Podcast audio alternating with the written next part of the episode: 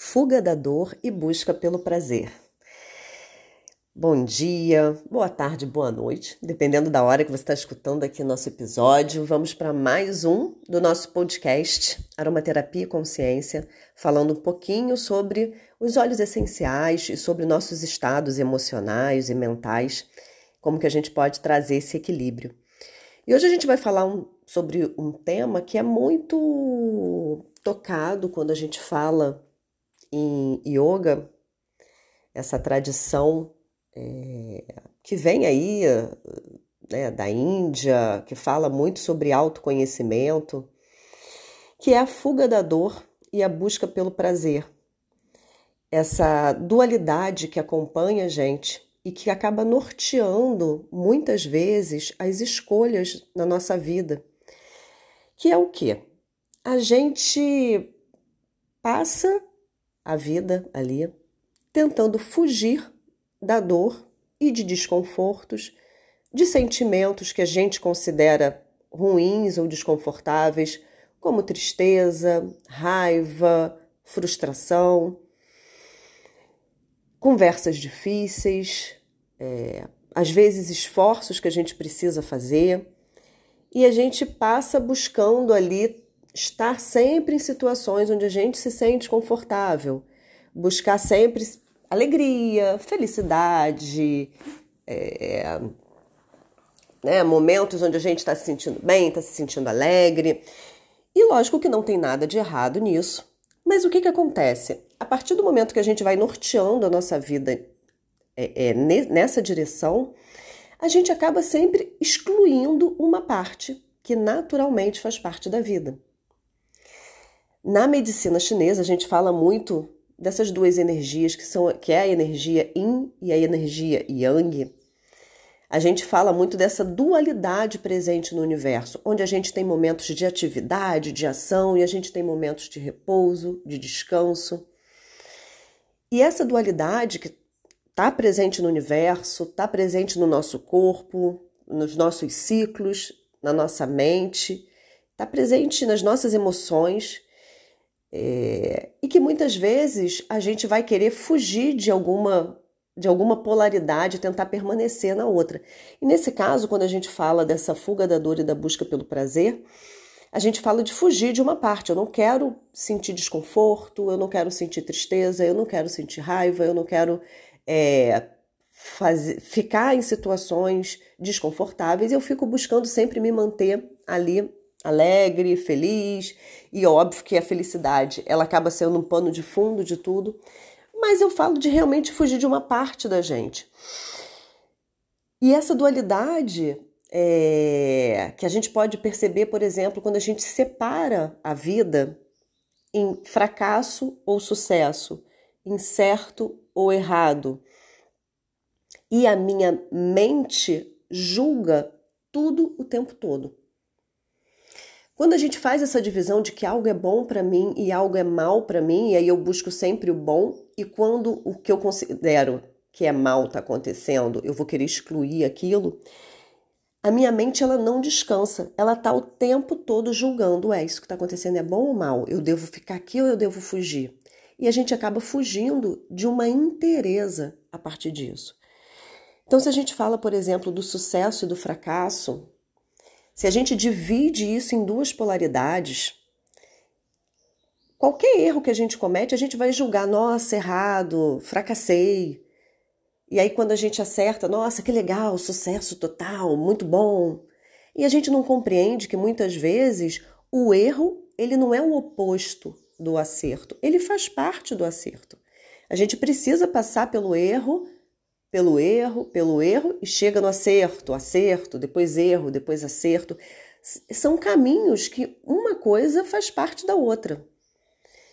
É a mesma coisa o sucesso e o fracasso. A gente fracassa ali uma situação e tem o sucesso na outra, e, e, e não necessariamente o fracasso naquele momento, naquela situação, vai ser algo destrutivo para mim. Ele pode ser um caminho de aprendizado para que eu vá ali para um outro, outro momento, um outro movimento.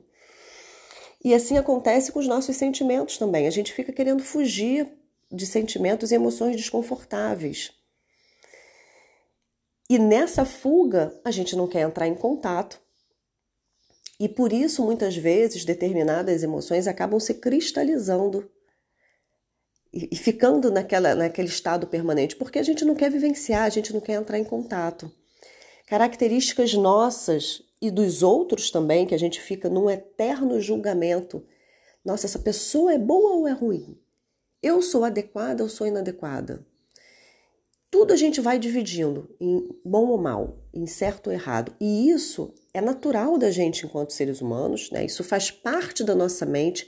A gente se sente mais confortável quando a gente vai categorizar alguma coisa e coloca ela, ela dentro de uma caixa. Bom, então isso daqui é certo, reconheço isso como certo, eu devo buscar por isso. Isso é errado, reconheço isso como errado, eu devo fugir disso. Essa pessoa está fazendo é, algo que eu considero errado, então essa pessoa é má. Essa pessoa fez uma coisa que eu considero boa, então essa pessoa é boa. E assim eu separo o mundo em caixas. Para minha mente, isso vai ser extremamente confortável só que não para o nosso coração. É... Por quê? Porque o mundo acaba ficando dividido. A gente entra em contato, a gente não entra em contato com as nossas sombras. A gente, quando a gente nega uma parte da gente, e aí a gente, quando a gente estuda, vai estudar psicologia e tudo, a gente vê isso como um mecanismo de defesa. Quantas vezes a gente nega características na gente e por não querer entrar em contato com aquilo, a gente vai projetar e ver isso só no outro. Então a gente vê aquele defeito no outro e a gente não consegue nem reconhecer na gente, porque é algo que a gente lá na infância né, chegou à conclusão que a gente precisava esconder essa característica. E tudo vai ficando fragmentado.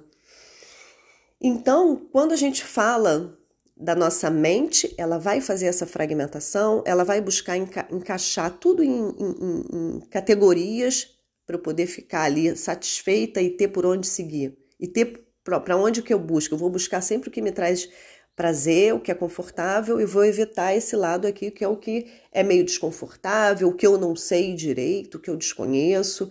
Eu busco sempre o conhecido. A nossa mente também tem esse movimento de buscar o que é conhecido e fugir do desconhecido. E quantas vezes nessa movimentação eu acabo ficando numa situação que é aquele conforto desconfortável, mas que já é conhecido meu. Então a minha mente categoriza como seguro e como bom.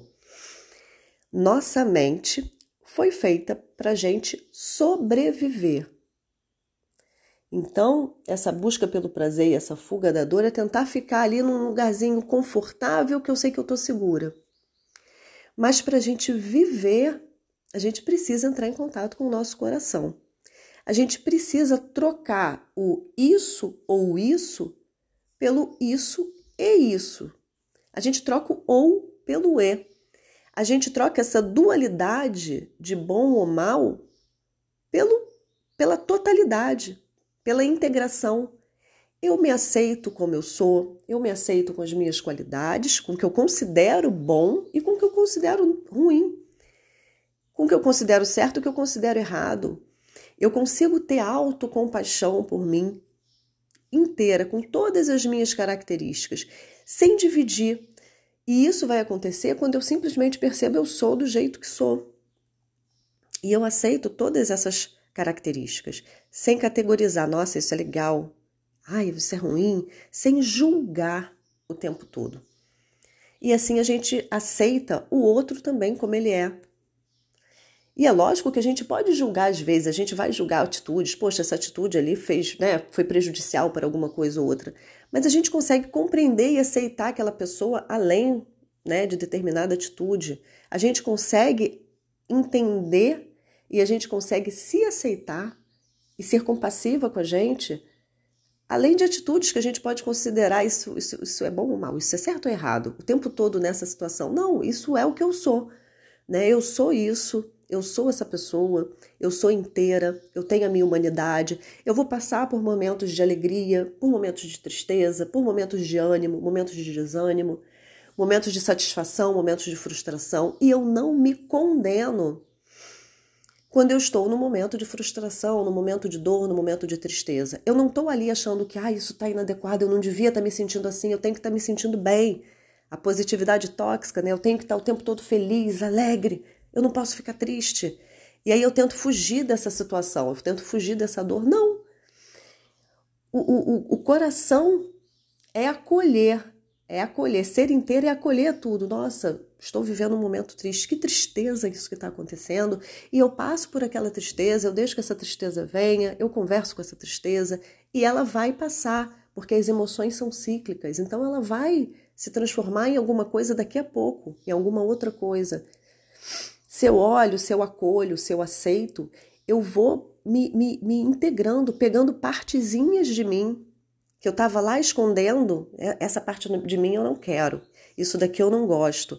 E eu vou colocando de volta e me percebendo inteira e perfeita do jeito que eu sou.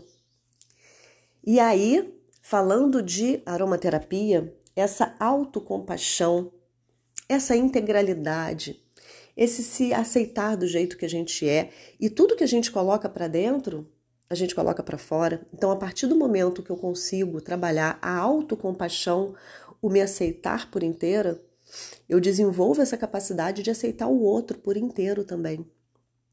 De entender que as pessoas são como são, que cada pessoa tem a sua história, que cada pessoa tem o seu momento, de entender que a vida é como é, que existem momentos difíceis, que existem momentos né, mais fáceis, momentos tristes, momentos alegres, e as coisas vão fluindo, né? Eu me permito fluir pela vida.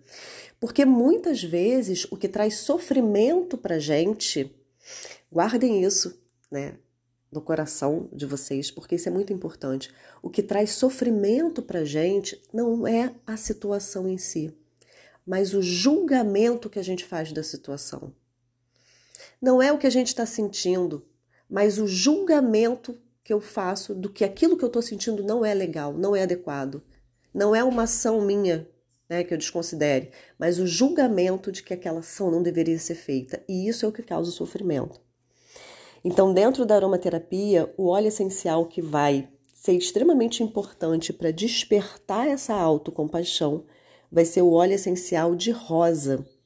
A gente pode pensar na rosa damascena, que é um óleo essencial que trabalha no chakra do coração, que é esse chakra que integra os chakras inferiores e superiores, que integra quem eu sou, que é esse chakra que abre espaço, espaço para tudo, espaço para aceitar, espaço para acolher.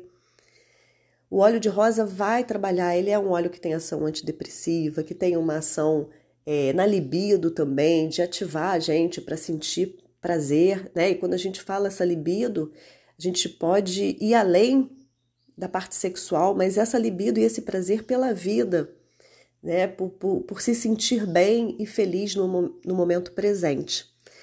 O chakra do coração é, que faz esse é o chakra do equilíbrio que está ali entre né, os superiores e os inferiores. Na medicina chinesa também é o coração é considerado o albergue, a morada do nosso espírito, dessa nossa centelha espiritual, dessa, dessa nossa parte divina que mora dentro da gente, né, da nossa alma.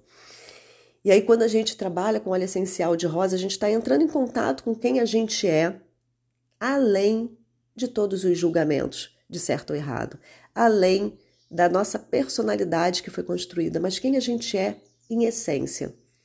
Então, óleo essencial de rosas, a gente pode fazer a nossa diluição, passar no centro do peito, inalar e entrar em contato aí com essa autocompaixão e com essa integração de todos os nossos aspectos, que vai fazer com que a gente pare de fugir da dor o tempo todo, fique só buscando prazer, mas né, que pare de fugir do erro, busque só o acerto, que saia do perfeccionismo e que saia da condenação, que a gente tenha capacidade de abarcar, de abraçar e de integrar todos os nossos aspectos e as nossas partes perdidas por aí, que a gente pode pegar de volta e se amar exatamente do jeito que a gente é.